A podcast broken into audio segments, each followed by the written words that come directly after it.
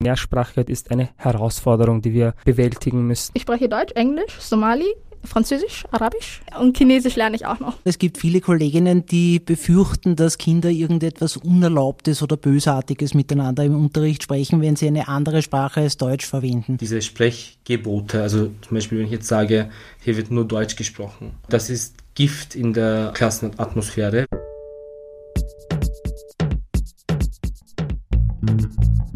Richtig und falsch. Der Podcast über politische Bildung. Von Zentrum Polis, Demokratie 21 und der Arbeiterkammer Wien. Hallo und herzlich willkommen zu dieser Folge von Richtig und Falsch, dem Podcast über politische Bildung. Mein Name ist Ambra Schuster, ich bin Journalistin und spreche Deutsch, Englisch, Spanisch und auch ein bisschen Französisch und Italienisch. Latein lasse ich jetzt mal außen vor. Sprachen haben mich schon immer fasziniert und in der Schule war ich deshalb auch im neusprachlichen Zweig.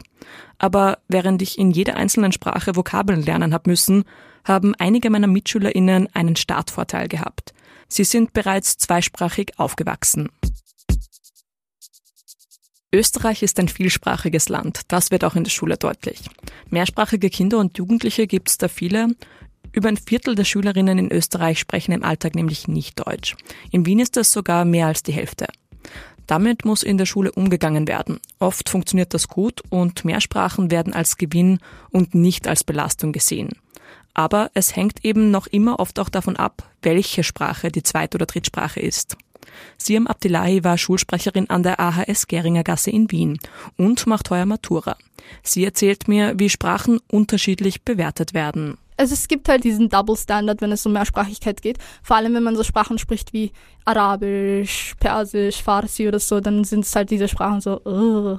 Und, und, und wenn man dann Französisch, Spanisch, Italienisch oder so diese europäischen Sprachen spricht, dann ist es so, oh mein Gott, dann wird das halt voll so glorifiziert.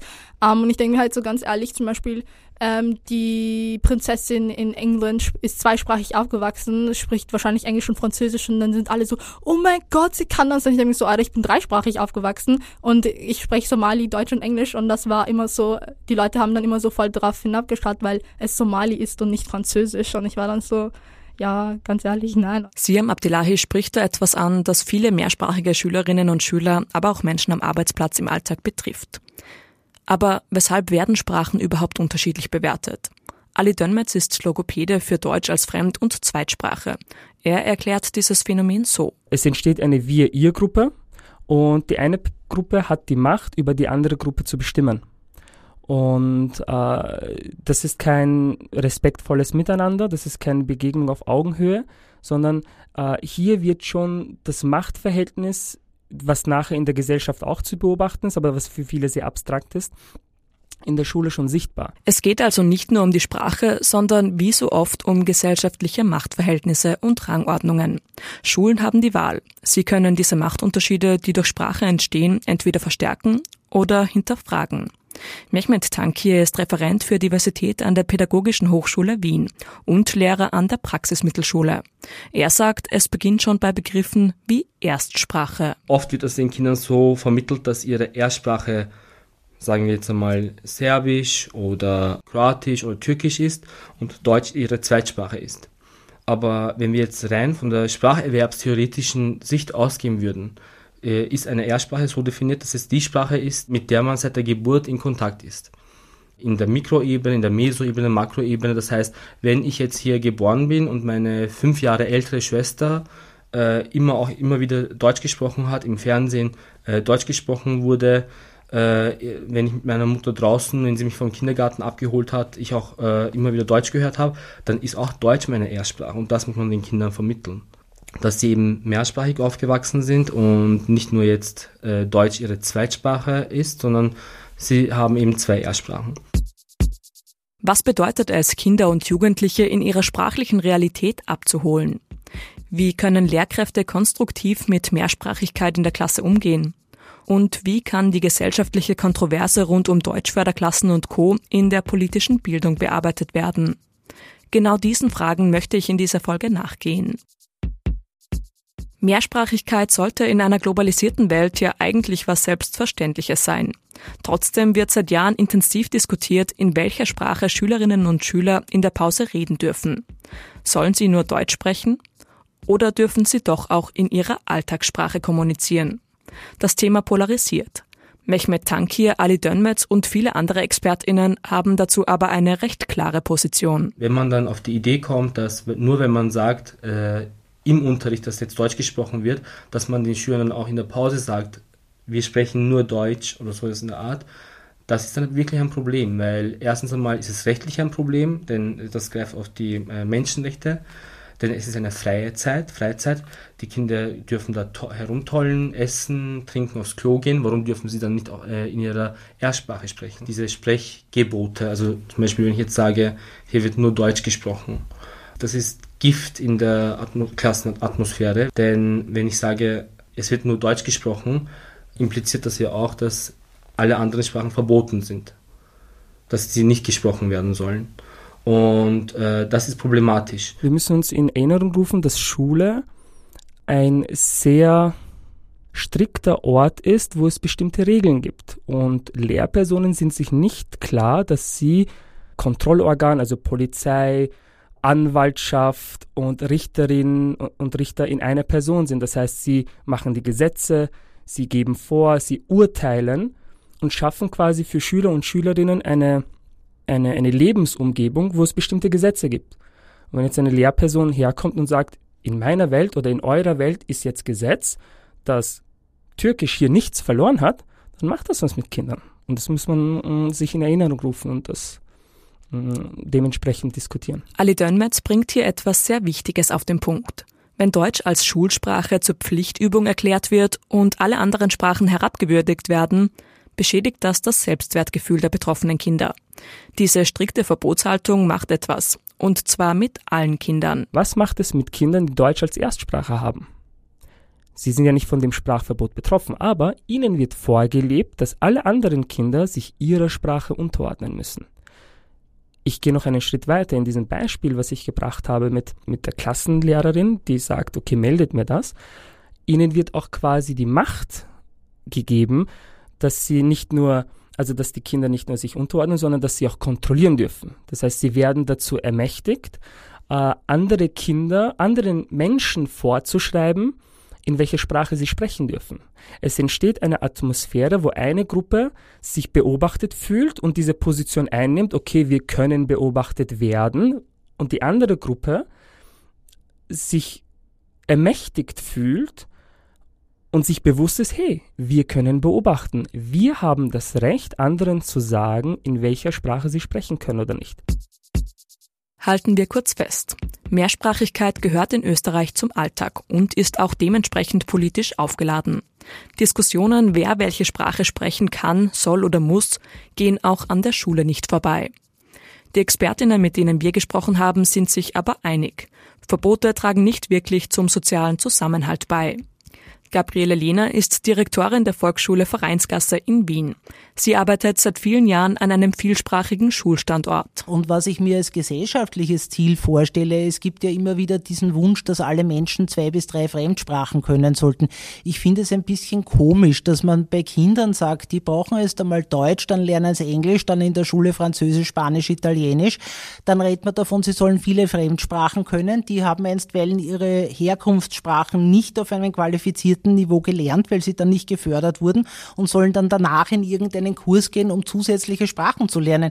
Ich denke mir, wenn man das von vornherein ins Bildungssystem integrieren würde, wären ganz viele Menschen qualifiziert mehrsprachig nach der Schule. Und man auch in die Richtung geht zu sagen, es ist wichtig, alle Sprachen, die in Wien gesprochen werden, als Ressource aufzugreifen. Und zwar nicht nur im Sinne von, das darf es auch geben und, hm, sondern auch im Sinne von einem bisschen einem moderneren Zugang. Also beispielsweise Weise äh, die Lehrerinnen, die Herkunftssprachen unterrichten, heißen noch immer Muttersprachenlehrerinnen. Ja? Der Begriff Muttersprache ist von vor, vor, vor, vorgestern. Ja? Also schon an der Begrifflichkeit merkt man, dass es da quasi überhaupt keinen Progress im eigenen Zugang gibt. Das würde ich mir wünschen, dass man sich das einmal wirklich auf einer qualifizierten Ebene auch in der Politik anschaut und daraus dann sinnvolle Schritte ableitet und den Schulen vorschlägt, die sicher mit der eigenen Expertise dann gute Sachen daraus machen können. Ja. Siam Abdullahi geht mit ihren Forderungen an die Politik sogar noch einen Schritt weiter und erinnert daran, dass Mehrsprachigkeit und Österreich gar kein Widerspruch sein muss. Österreich war ja mal an einem gewissen Zeitpunkt ja viel größer als dieses mickrige Land, das wir heute sind. Wir waren äh, Teil von Polen und, und keine Ahnung was, ich weiß gar nicht, was, was wir alles waren, aber äh, Kroatien hat dazu gehört, Serbisch war normal und wir waren ja ein so also ein unfassbar großes Reich. Ähm, und diese Sprachen sind immer noch dementsprechend derzeit sehr präsent in diesem Land. Und ich finde, dass diese Sprachen halt auch, diese offiziellen Papiere halt auch in diesen Sprachen vorhanden sein müssen, weil wir sind halt kein homogenes Land, wir sind sehr heterogen und diese Heterogenität muss jetzt wirklich auch aktiv etabliert werden in so bürokratischen Sachen, vor allem wenn es um Schule geht. Österreich ist ein Land der vielen Sprachen. Gelebt wird das im schulischen Alltag aber nicht wirklich. Mehrsprachige Kinder und Jugendliche bringen ein Potenzial mit ins Klassenzimmer, das oft nicht gesehen oder genutzt wird. Wie das besser gelingen kann, erzählt mir Volksschuldirektorin Gabriele Lehner. Ja, die Lehrkräfte können den Kindern Sicherheit und Geborgenheit vermitteln, was die auch beim Lernen brauchen, oder sie jagen ihnen Angst ein. Das macht natürlich einen riesigen Unterschied. Ja. Also mir hat das eine Kollegin unserer Schule erzählt, die selbst bosnischer Herkunft ist und als Kind daher flüchten musste und jetzt Klassenlehrerin einer Mehrstufenintegrationsklasse ist und die hat mir erzählt, dass für sie, als sie mit acht Jahren aus Bosnien gekommen ist, also bildungsnahe, unter Anführungszeichen, Familie, Eltern, selbst LehrerInnen, ja. Aber sie halt kein Wort Deutsch verstanden, ja. Und ist in Oberösterreich in die Schule gekommen und ihr Rettungsanker war ihre Lehrerin, weil die hat es verstanden, dass sie nicht alles verstehen kann und dass das nicht Böswilligkeit ist und hat das auch den anderen Kindern so erklärt, dass sie da gut Eingang gefunden hat in diese Gemeinschaft. Wenn eine Lehrerin das verabsäumt oder die Kinder da alleine stehen lässt oder den Eltern gegenüber sehr fordernd ist und das Kind merkt, dass es da starke Widersprüche gibt, dann sind Kinder arm, weil dann sitzen die zwischen zwei Sesseln und werden von niemandem wirklich unterstützt. Es braucht also Einfühlungsvermögen und die Bereitschaft, auf die individuellen Bedürfnisse einzugehen. Vor allem auch, wenn es um die Akzeptanz in der Klassengemeinschaft geht. Und wie kann das Lernen selbst unterstützt werden? Mehmet Tankir von der Pädagogischen Hochschule Wien sieht das recht entspannt. Das Kind kann sowieso nicht alles auf einmal lernen. Das heißt, der Fokus sollte vielleicht auf einem Bereich sein. Also Lev Vygotsky sagt, äh, an der Zone der nächsten Entwicklungsstufe, proximalen äh, Zone, soll man ansetzen. Das heißt, das ist auch für mich ein sehr äh, nützlicher äh, Tipp für den Alltag und ähm, daran orientiere ich mich auch, dass ich schaue, okay, was kann das Kind und was wäre die nächste Stufe, bisschen herausfordernde Stufe und da setze ich dann an, weil ich will das Kind nicht, jetzt nicht nur fördern, sondern auch ein bisschen fordern. Und man kann das. Man darf eigentlich nicht das Bild haben, okay, die paar Kinder sind starke Sprecher, gute Sprecher und die schlechte. Aber es gibt Bereiche, wo sie sich abwechseln. Mhm. Das heißt, es gibt auch Bereiche, wo vielleicht die Kreativität und die Fantasie des anderen Kindes äh, sehr, sehr stark ist, wo dann vielleicht vom Kind, das sehr gut rechtschreiben kann, wenig kommt. Und das gehört aber auch dazu. Und nicht nur das, es gehört ja auch dazu zum Beispiel äh, die Beteiligung im Unterricht, am Unterrichtsgeschehen, äh, das Hörverstehen und so weiter und so fort. Also das heißt, man muss alles ganzheitlich betrachten. Eine weitere Möglichkeit ist, Mehrsprachigkeit ganz bewusst in den Unterricht einzubauen, erzählt mir Gabriele Lehner von der Volksschule Vereinsgasse. Also, dass man das nicht den Alltagsgesprächen überlässt, die man dann im Unterricht aufgreift oder nicht, sondern dass man sich wirklich von vornherein auch in der Planung eines Schuljahres oder eines Schultrimesters oder wie auch immer überlegt, wie und auf welche Weise man die Mehrsprachigkeit in den Unterricht einbaut, sodass die Kinder da auch Expertinnenrollen übernehmen können, dass sie merken, dass das ernst genommen wird, dass sie auch noch andere Sprachen sprechen und das nicht immer nur ein Appendix ist, den man im besten Falle freundlich begutachtet oder was noch schlimmer ist, kulturalisiert, indem man dann sagt, man arbeitet in den, dem, an dem Thema und die Mütter dürfen das Baklava bringen. Also das ist das, was den Kindern genau nichts bringt. Ja. Also was die brauchen, ist eine auf gleicher Augenhöhe Wertschätzung ihres eigenen Zugangs und dazu musste auch im Unterricht thematisiert werden, so wie das ja mit anderen Dingen auch geschieht. Die Wertschätzung, die Gabriele Lehner hier erwähnt, ist auch Mehmet Tankir ein großes Anliegen. Da ist es wichtig, den Kindern auch zu vermitteln, hey, du kannst genauso viel, fast genauso viel in deiner anderen, nicht deutschen Erstsprache wie im Deutschen. Das heißt, du kannst ziemlich gut Deutsch sprechen jetzt, ja, ich habe das bemerkt, aber ich habe auch bemerkt, dass du ziemlich gut Albanisch sprechen kannst. Und das ist, das ist auch etwas, was vielleicht andere nicht haben. Und das ist der Punkt, äh, was vielen Kindern nicht mh, mm, bewusst ist und auch nicht bewusst gemacht wird.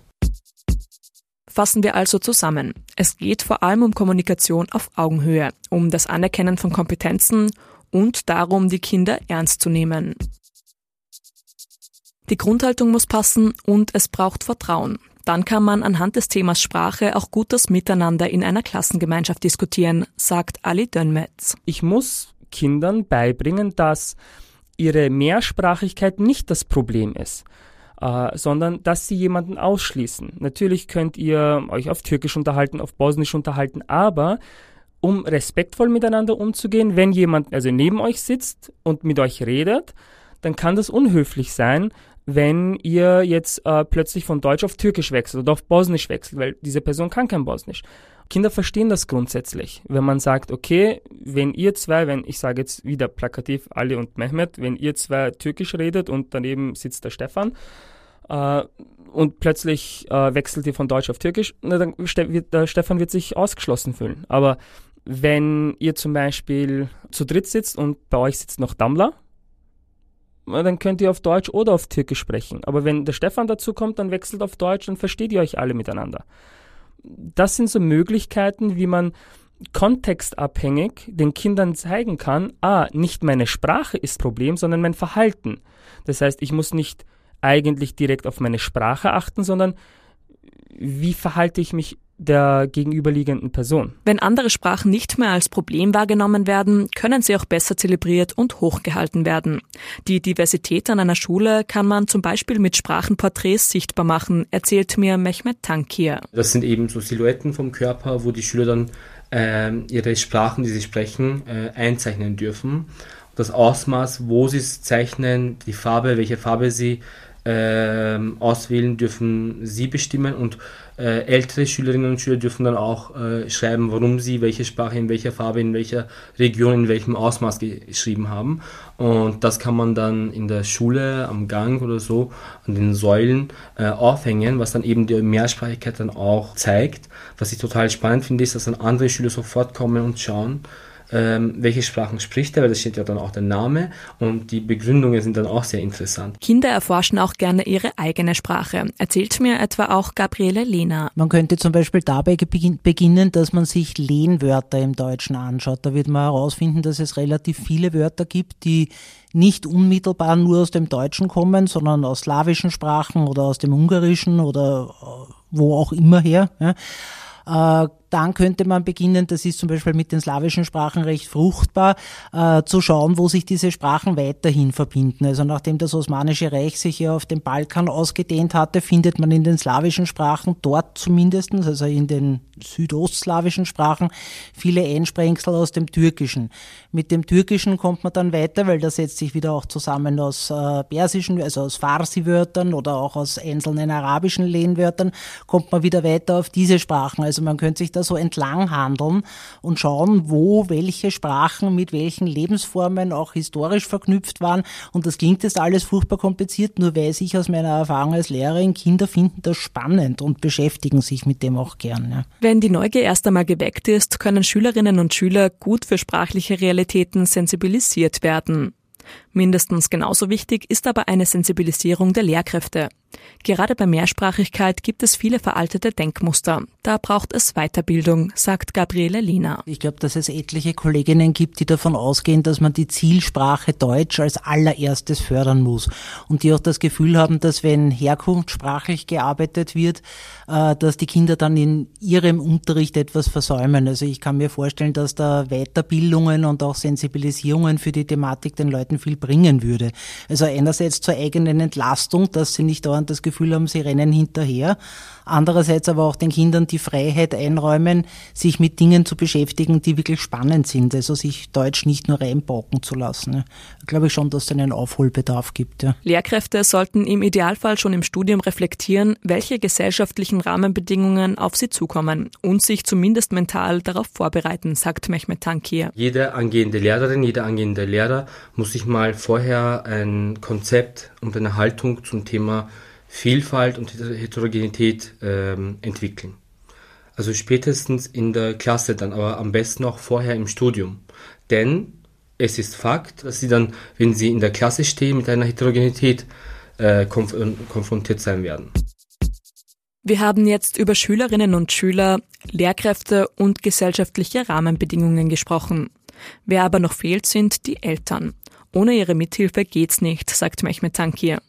Denn das mehrsprachige Zusammenleben endet eben nicht an der Eingangstüre des Schulgebäudes. Also viele Eltern die haben das in ihren äh, Köpfen so sehr verankert, dass das Deutsche sehr wichtig ist für die Integration, für einen, äh, für einen guten Job, für eine gute Bildung, dass sie da vielleicht sogar auf ihre eigene Erstsprache, die sie eben als Kind gesprochen haben, verzichten würden, obwohl sie das gut können und das dem Kind auch gut beibringen könnten, da er davon sich distanzieren und vielleicht sogar ein fehlerhaftes Deutsch, was sie zu Hause sprechen, bevorzugen würden. Und das Kind wächst dann vielleicht mit einem fehlerhaften Deutsch, mit fehlerhaften Begriffen, Artikeln auf, anstatt vielleicht ein gutes Serbisch, ein gutes Türkisch von den Eltern zu hören und damit aufzuwachsen. Man könnte sich auch genauso denken, mein Kind hat, wird nicht dieselben Probleme haben wie ich damals, denn ich bin hierher gekommen mit 20, mit 30 und mein Kind ist aber hier aufgewachsen. Wichtig ist jetzt, dass mein Kind aber auch lernt, also ich habe jetzt die Möglichkeit, meinem Kind eine, eine andere Sprache beizubringen, denn die Schule hat die Aufgabe, das Deutsche beizubringen,